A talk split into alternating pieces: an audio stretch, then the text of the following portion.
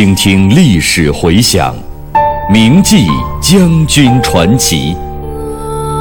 纪念中国人民抗日战争暨世界反法西斯战争胜利七十周年之际，由解放军出版社出版、中央人民广播电台制作的百集配乐广播文学《张震回忆录》再次推出。总策划：张晓阳、看评：倪其生。编导叶子，播音方明、雅坤。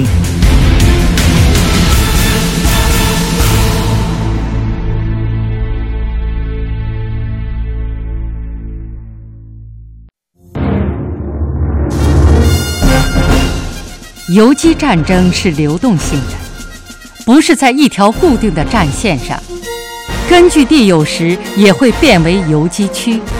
因而，高度的集中与分散，灵活地实施机动与转移，是向西防御行动的必然要求，也是路西地区斗争的实际情况。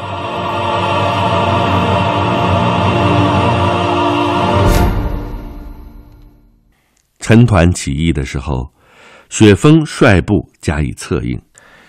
四月二十日。我们乘机一举包围并消灭了顽军十四纵队一支队牛宿九部，打了一个干脆利落的歼灭战。但我十一旅三十二团在战后未能及时转移，二十二日在小营及西北地区遭顽军其八师及幺四二师的突然袭击，三十二团二营损失严重。这时。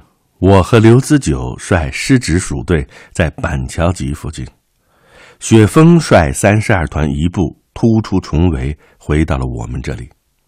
由于我师主力在三个月之久的战斗中屡遭重创，根据地急剧缩小，回旋余地日渐狭窄，再加上弹药缺乏，部队十分疲惫，处境已经非常困难。军部于四月二十五日给我们发来电报。认为我师在金浦路西的活动地区甚小，难以与日皖周旋，而皖东北地区还极不巩固。为了阻止皖军东进，并使皖东北地区得到巩固，四师主力应由彭雪枫率领进至该区，统一指挥皖东北部队创建根据地。同时，要我师留下三个团及地方部队，由我率领。继续在金浦路西坚持游击。接到军部的电报后，雪峰即同我们研究，认为军首长的决心是正确的和必要的。我提出由雪峰望东率师直与十二旅先过路东，我留在路西坚持。雪峰同志说：“留下三个团已不可能。”由之浦海清同志率领十一旅在路西再坚持一段。你随我们先过路东吧，遂决定主力先跳出顽军包围圈，将后方机关在路东安置妥当，再根据情况打回路西，深入顽军后方作战。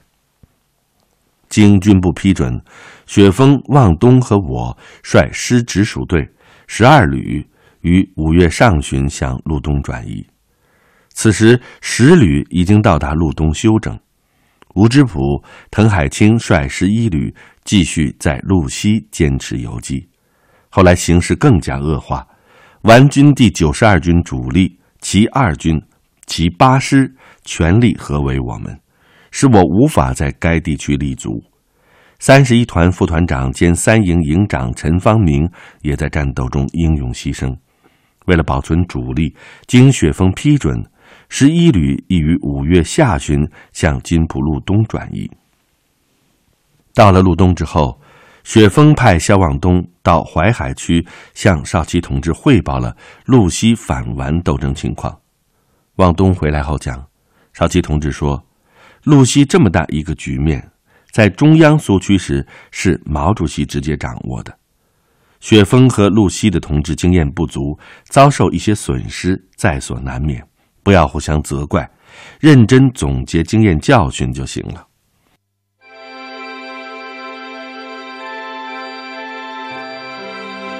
在三个月的反顽斗争中，我们坚决执行了中共中央和华中局的指示，部队指战员顽强奋战，终于迟滞了处于绝对优势的国民党顽军的进攻，争取了时间，基本上完成了向西防御和阻止顽军东进苏北与北上山东的战略任务。由于力量对比上的众寡悬殊，以及我们指挥上的某些失误，几个主力团都遭受了严重的损失。这是用鲜血换来的宝贵教训。为了顾全大局、保存力量，我们奉命跳出顽军的包围圈，撤离了豫皖苏边根据地的中心区，向往东北地区转移。部队来到洪泽湖周围。这里是华中敌后的中心地带，湖水广阔，东西约五十公里，南北约六十公里。从洪泽湖向东过运河是苏中根据地，南面是淮南根据地，北面是苏北根据地，向西面对津浦铁路。在这里，我们先后召开了一系列会议，进行总结整训。首先，师部于五月中旬在洪泽湖西南的管镇召开了参谋长会议。在会上，我做了题为“三个月来反顽斗争在军事上的初步总结与今后任务”的报告。我认为，在三个月反顽斗争中间，我们对于战略形势的分析不够准确，特别是对敌伪顽我之间错综复杂而且急剧变化着的矛盾。没有能够及时的注意把握，把敌顽之间的矛盾估计过高，忽视了敌人也会利用国共矛盾，顽方也会利用敌我矛盾。由于过分的估计了敌顽矛盾，放松了自己应有的戒备，以至于在实际斗争中受到损失。我们缺乏反顽斗争的经验，也缺乏大规模兵团作战的经验。一些干部虽然有十年土地革命战争的实践，但是这些经验已经不能简单的移用，因为客观条件已经起了很大的变化。统一战线的局面，三三制的政权，日伪顽的夹击，完全以过去的老办法来对付顽军已不适用，单纯的运用与日军作战的方式也不行，而顽军。则认真总结了十年内战剿匪的经验来对付我们。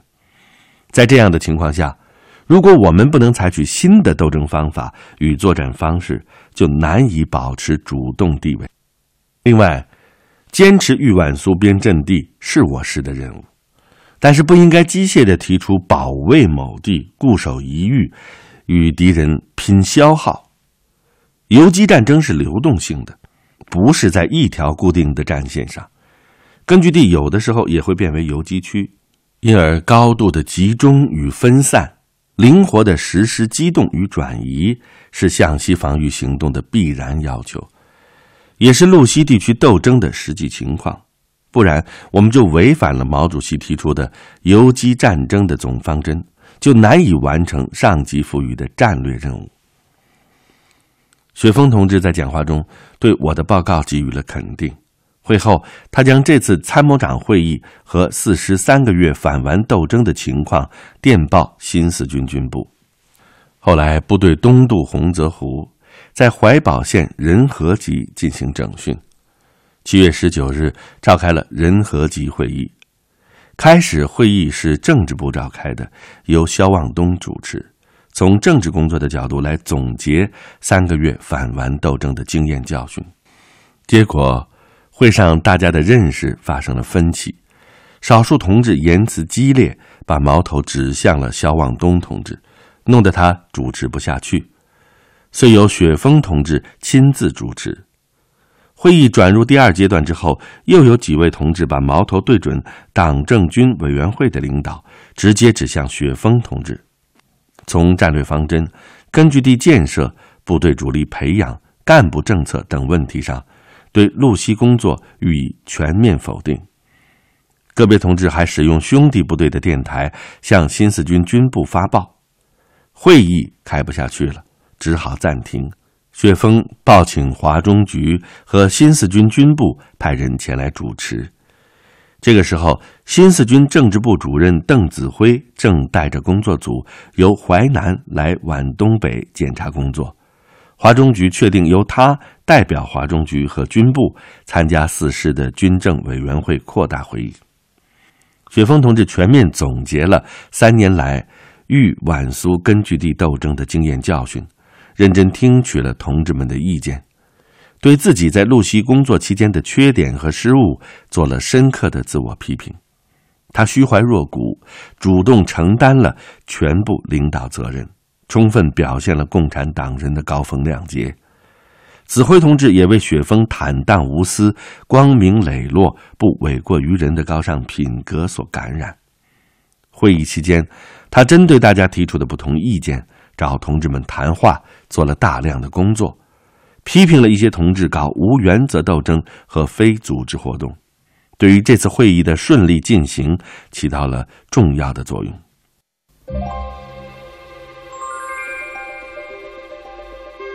大江南北血飞红，金浦东西战逆风。为主凶魔多壮志，神州万代颂英忠。我是蒲森新，我是王刚。您现在收听到的是百集广播纪实作品《张震回忆录》第三章《烽火八年》，题记演播牟云，主讲人李野墨。会议结束的时候，邓子恢同志代表华中局做了总结讲话，他肯定了我们三年来在部队创建与发展。以及在根据地建设、统战工作、知识分子工作、干部政策和平原游击战等方面的显著成绩，认为我们虽然在路西反顽斗争中受到了严重的损失，但是对于整个华中敌后斗争起到了很大的配合推动作用。他希望大家要认真的总结经验，吸取教训。看到我们的主力与干部大部分保存下来，党在路西广大群众中留有深刻的影响，在萧县东、宿县东地区还保存着部分地方武装，这些都是将来恢复发展的基础。要求大家做好准备，早日打回金浦路西。他的看法获得大多数与会同志的赞同。对于路西反顽斗争的失利，雪峰从不推诿责任。为了加强四师全面建设，他几次对我讲，要有一个政委来共同分担一些主要工作就好了。所以，雪峰曾经向中共中央和华中局建议，希望能派一名得力的师政委来。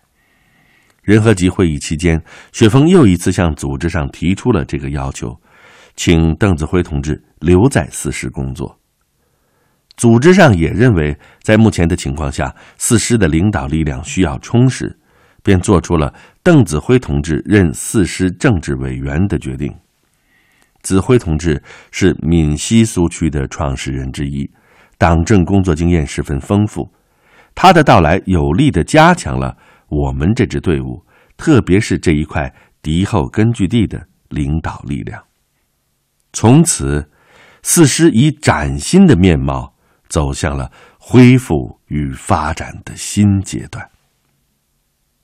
我师奉命转移到皖东北地区之后，华中局和军部为了保证我部得以休整与补充，令第三师九旅继续留在这里，进一步开辟郫县、睢宁、铜山等地区。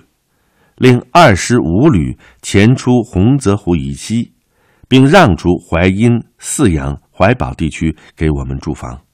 此后，二十四旅、六旅的部队也曾来淮北地区，准备配合我们迎击东犯的顽军。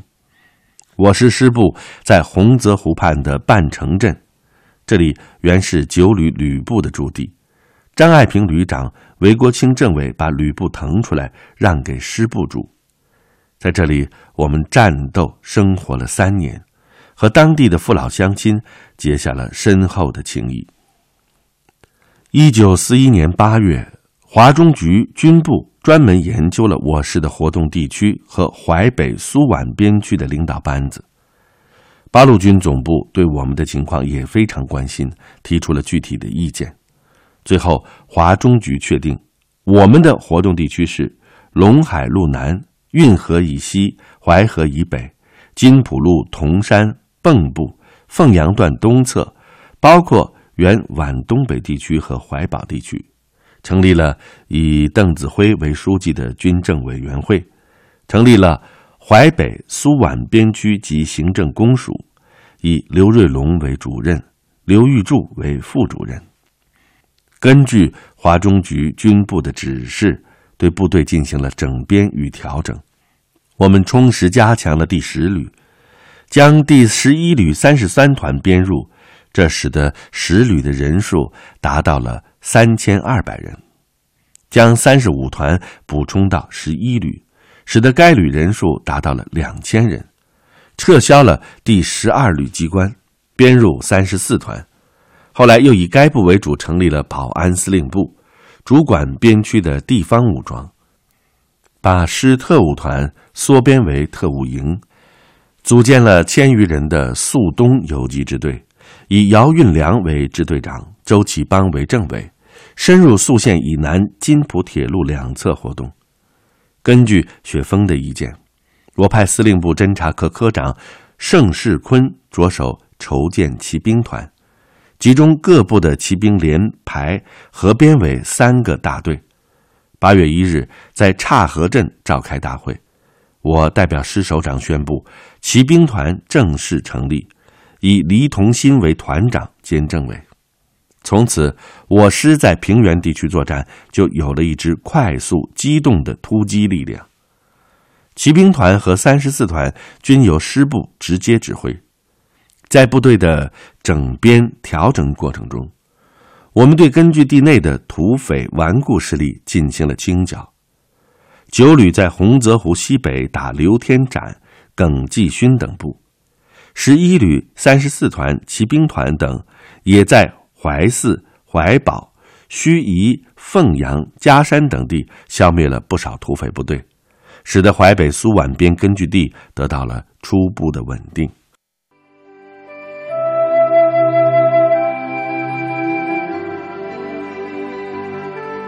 九月二十四日，雪峰和林颖同志在半城喜结良缘，这是邓子恢政委来四时后大力促成的。邓政委的妻子陈兰同志也积极支持，从中牵线。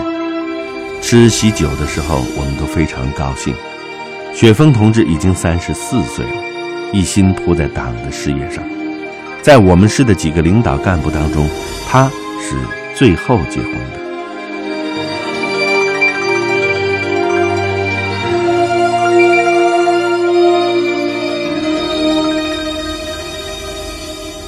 在彭雪枫师长、邓子恢政委的主持下，召开了研究根据地发展方针部署的会议，确定了在发展中求巩固的基本指导思想，明确了根据地的主要发展方向是向西向北，规定九旅负责开辟西北面的陂睢同地区，五旅负责发展西面的豪城草沟地区。